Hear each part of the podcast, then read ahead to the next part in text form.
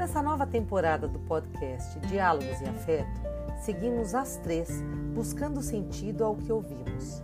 Seguimos com mãos entrelaçadas e respirando fundo entre uma e outra pergunta que nos desloca e provoca caminhar.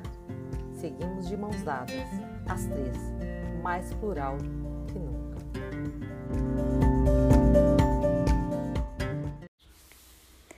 Oi, pessoal, tudo bem com vocês? Novembro, reta final de mais um ano. Um ano que, para diálogos, foi um ano de mudanças. Piti chegou logo no primeiro mês, né, inaugurou o ano conosco, compondo assim a nossa equipe.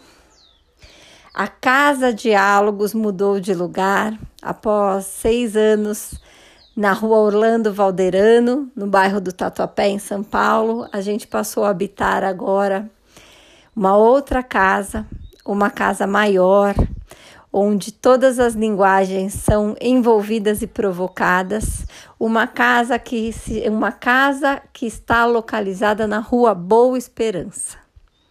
Uma vez uma educadora me disse, Fabi, a gente chega, a gente passa pela vila, na casa número um, lá da Diálogos, né? A gente estava no final de uma vila. É, e essa educadora me disse: a gente, a gente chega e passa pela vila carregando perguntas, carregando incertezas e, sobretudo, carregando angústias. E a gente passa pelo portão de retorno à rua carregando a esperança. Então, hoje, mais do que nunca, a Diálogo se encontra na rua Boa Esperança. E esperança é um elemento essencial na vida desse educador que vai prosear aqui conosco hoje. Marcelo Cunha Bueno, pai de Henrique, educador, escritor, um cara que está aberto aos sims que a vida oferta. É certo que, assim como nós, Marcelo também carrega esperança em seus braços. Querido, seja muito bem-vindo. Ah, Fabi querida, eu que agradeço o convite de vocês. Aliás, eu agradeço há tanto tempo vocês por tanta coisa, sabe? Porque o trabalho que vocês fazem na educação, é, o trabalho que vocês fazem no Brasil pela educação é tão gigantesco e é tão bonito porque vocês não fazem apenas com professores e professoras, vocês fazem pelas crianças. Imagina quantas crianças espalhadas nesse Brasil e no mundo inteiro, que eu sei que vocês têm gente no mundo inteiro inspirados e inspiradas por vocês. Imagina a diferença que vocês fazem na vida dessas crianças, a diferença que vocês fazem na, na educação, no percurso, no processo, no aprendizado dessas crianças. É, e isso, lógico, me enche de esperança. Eu não tenho como não ter esperança é, diante desses, desses gestos né, de, de comprometimento com a profissão que se escolhe. Né? E eu agradeço sempre vocês me darem espaço, me darem é, a chance de falar, valorizarem o meu trabalho. E é muito bonito ver isso. A gente se sente acolhido, acolhida se sente na parceria mesmo. E não tem como a gente, diante de tudo isso, não sentir outra coisa sem ser a esperança, porque é justamente a esperança que ativa a felicidade, a esperança ativa a emoção, a esperança ativa a grandeza das nossas escolhas, a esperança ativa o sentido da gente estarmos juntos e juntas, a esperança ressignifica uma sociedade, um projeto de presente, um projeto de futuro. A esperança é o que faz a gente se movimentar e a esperança ela está sempre conectada com o bem. Então é isso, bora fazer o bem. Marcelo, você é um parceiro antigo da Diálogos, né? Nesses 13 anos de vida da, da empresa, você esteve conosco quando nós não tínhamos um espaço físico.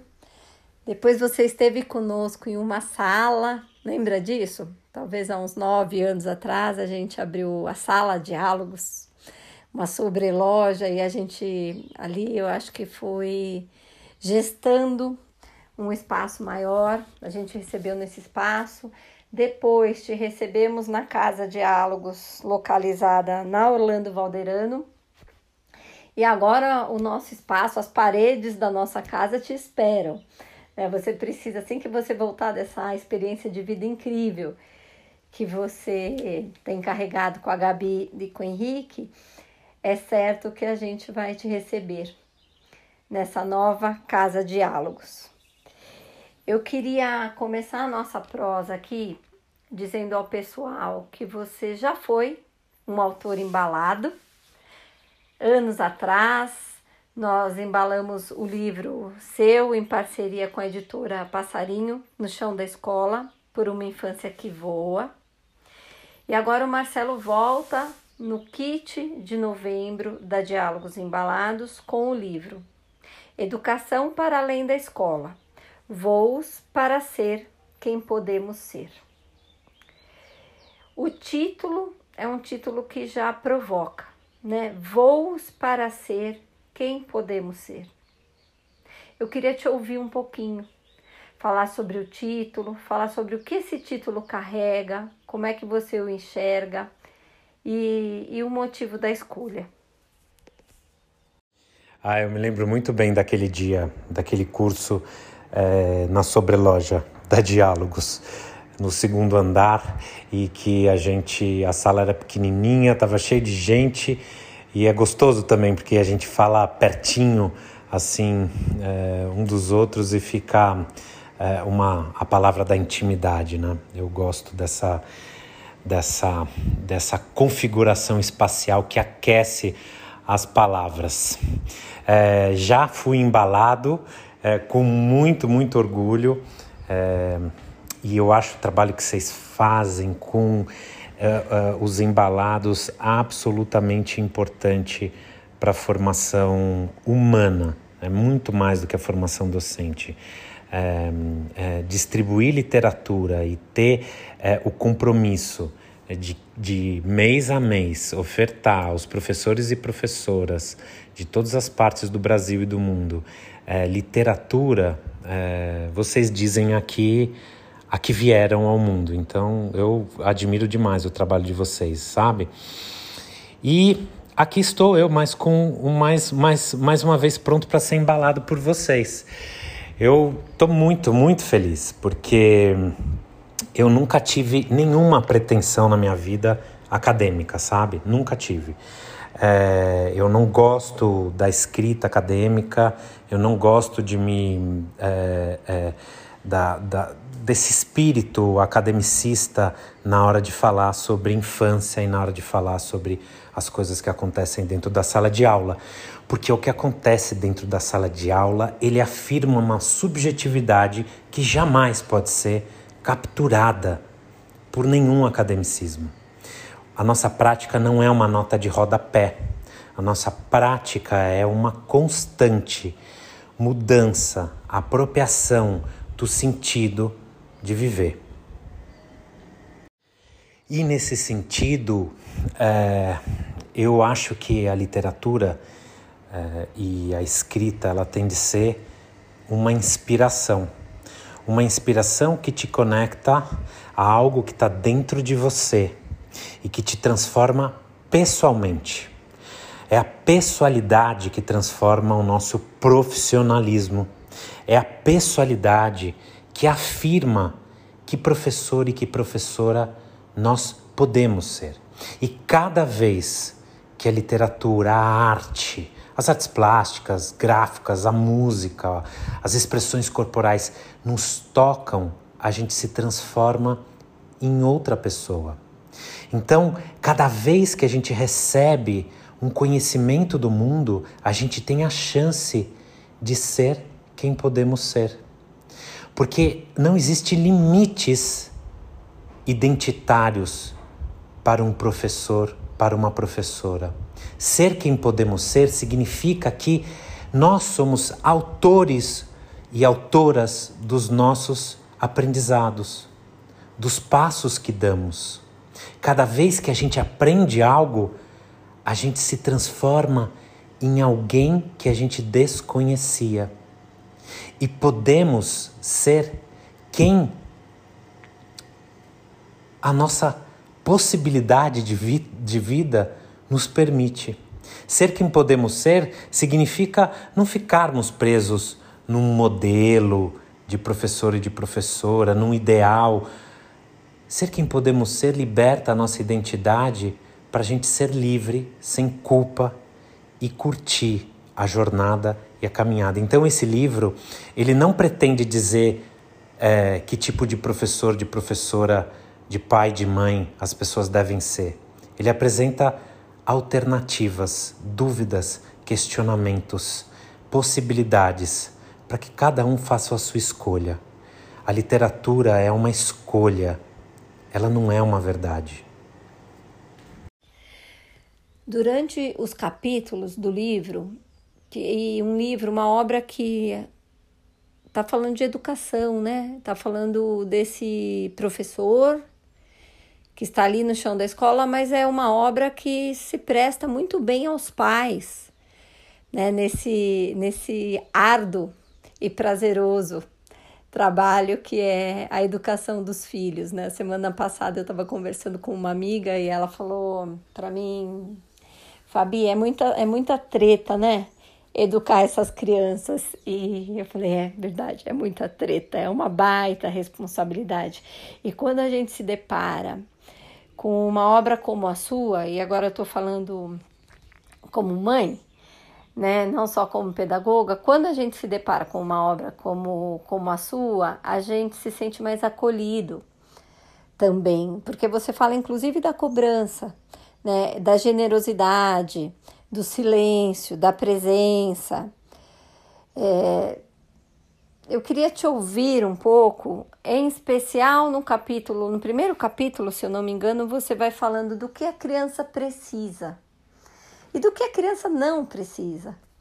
Né? Considerando, eu acho que até agora a sua experiência como pai de uma criança de 9, 10 anos, e tudo muda na vida, né? Quando a gente a gente sai somente do papel da pedagogia e entra ali no portal de pais, o que, que uma criança precisa e o que, que uma criança não precisa. Compartilhe um pouco conosco o que você trouxe no livro para quem, quem esteja aqui, está nos ouvindo nesse momento, fique com esse gostinho de quero mais. Então, Fabi, olha só. É, primeiro que eu escrevo primeiro que a minha escrita, ela, ela, eu sempre quero fazer uma coisa muito fácil. E fazer fácil não significa não acreditar na inteligência de quem lê. Mas fazer fácil significa tentar não transformar a educação e o saber é, numa coisa arrogante. Eu não quero falar do lugar do especialista, porque eu sou especialista, eu não sou nem especialista da minha vida, quem dirá da vida das outras pessoas, ou de algo tão grandioso que é a educação. Então eu quero fazer uma coisa fácil para que as pessoas consigam é, é, se sentirem respeitadas, acharem que é possível a gente se transformar com a literatura. E nesse sentido, eu também não escrevo só para professor, professora eu escrevo para todo mundo que cuida da infância, porque eu acho que a nossa defesa é a defesa da criança. E, e, quem defende a criança são os adultos e adultas que estão ao seu lado. Então, a minha escrita ela abarca também pais e mães. Um pai e uma mãe pode pegar esse livro tranquilamente e ler o livro e não, e não achar que essas coisas acontecem só dentro de uma sala de aula, porque a gente não está falando de uma criança atravessada por uma identidade do estudante, eu estou falando de uma criança atravessada pela infância. E aí, todo mundo que convive com as crianças vai conseguir se identificar é, lá no meio. Justamente porque já é uma treta tão grande educar as crianças, é, ainda mais nesse mundo de hoje, e fica uma treta ainda maior quando alguém chega e diz: faça isso, faça aquilo. Porque daí você tem de educar a criança que está na sua frente, responder a esse ideal de, de fazer direito, a esse modelo de, de, de, de educação, aí não dá certo, a gente perde a espontaneidade. E a espontaneidade, ela está ligada à, à, à intuição. algo que a gente carrega dentro de nós, mas que a gente vai sendo absorvido pela rotina, pelo excesso de trabalho, de informação, pela falta de tempo. E daí é, a gente se conecta muito pouco com a intuição. A gente se conecta muito pouco com aquilo que é da ordem da autenticidade de um espírito que faz de tudo para estar tá junto e para estar tá bem com o mundo e com as pessoas. Então é nesse sentido que eu falo da espontaneidade, não é espontaneísmo, mas é espontaneidade. É, as crianças procuram isso em nós. E é isso que as crianças precisam. Elas precisam dialogar com um adulto, com uma adulta, com uma pessoa que esteja aberto, aberta a ela, que, que é espontânea e verdadeira com os próprios sentimentos. Nós não educamos com o que sabemos, nós educamos com o que somos. Então, esse livro, é, ele, na verdade, ele está falando do que as crianças precisam, não porque as crianças precisam disso, mas é porque a gente precisa achar essa ação autêntica em nós. A criança precisa de um adulto e de uma adulta que esteja ao lado e que esteja inteira, verdadeira, entregue. E o que ela não precisa é de alguém que é, não dê chance para ela ser quem ela pode ser. Porque pensar na sua própria identidade significa também libertar as outras pessoas para elas se descobrirem no processo. Então, o que as crianças precisam? De um espaço afetivo, de uma relação afetiva composta por gestos amorosos, compostas por falas respeitosas, compostas por esperança no mundo. Querido, e para a gente terminar aqui a conversa de hoje, esse bate-papo gostoso, é, dessas, desses fios que sempre estão entrelaçados, então a gente vai terminar a conversa de hoje, mas certamente nos encontraremos presencialmente ou nesse mundo virtual para manter essa prosa. Eu queria te ouvir falar sobre qual é o papel da escola hoje né? Como é, como é que você tem feito como pai, educador, pesquisador, escritor, mantenedor de uma escola, como é que você tem feito essa leitura? Nesse processo pós-pandemia que a gente viveu, né, o quanto a escola ainda está enraizada em algumas premissas e valores, ou a sua leitura é o quanto a escola também se reposicionou no mundo, né? assim como muitos de nós fizemos. Então, qual é, aí, através do seu olhar, o papel da escola hoje? Fabi, que pergunta maravilhosa, porque é, e é tão importante a gente parar para discutir isso, porque primeiro que a gente viveu uma pandemia, que para mim é, ela colocou para quem conseguiu enxergar é, o, a sensibilidade e o corpo é, em primeiro lugar. Nenhuma criança aprende se ela não despertar pelo corpo a vontade de aprender. É pelo corpo que entra o conhecimento do mundo. Então, é, e, e, e porque é esse corpo que recebe afeto, que recebe gesto, que é capaz de interpretar o gesto e o afeto do mundo. É esse corpo que não é um risco de doença, é um corpo que se faz presente dentro da escola, na cidade, com as outras pessoas. É o corpo do colo, é o corpo do abraço. Então eu espero que a gente tenha despertado esse valor é, para o corpo na escola. É, mas depois dessa pandemia, ou durante a pandemia, a gente também vive um momento hoje que é muito difícil. É, nós vamos sair de todo o processo social político é, muito, muito cindidos, fragmentados, doídos, raivosos. E a escola vai ter um papel gigantesco para reconectar as pessoas com afeto e com carinho. E é, se, consegue entender que gravidade a gente tem vivido, que momento presente difícil que a gente oferece para as crianças. A gente diz para as crianças olharem para as outras pessoas e perceberem o sentimento nas outras pessoas para conseguirem é, agir de forma correta, mas nós adultos não temos feito isso porque os adultos na nossa sociedade não se respeitam, não se escutam, não, não são empáticos. Ou seja, a gente está errando muito com os nossos exemplos.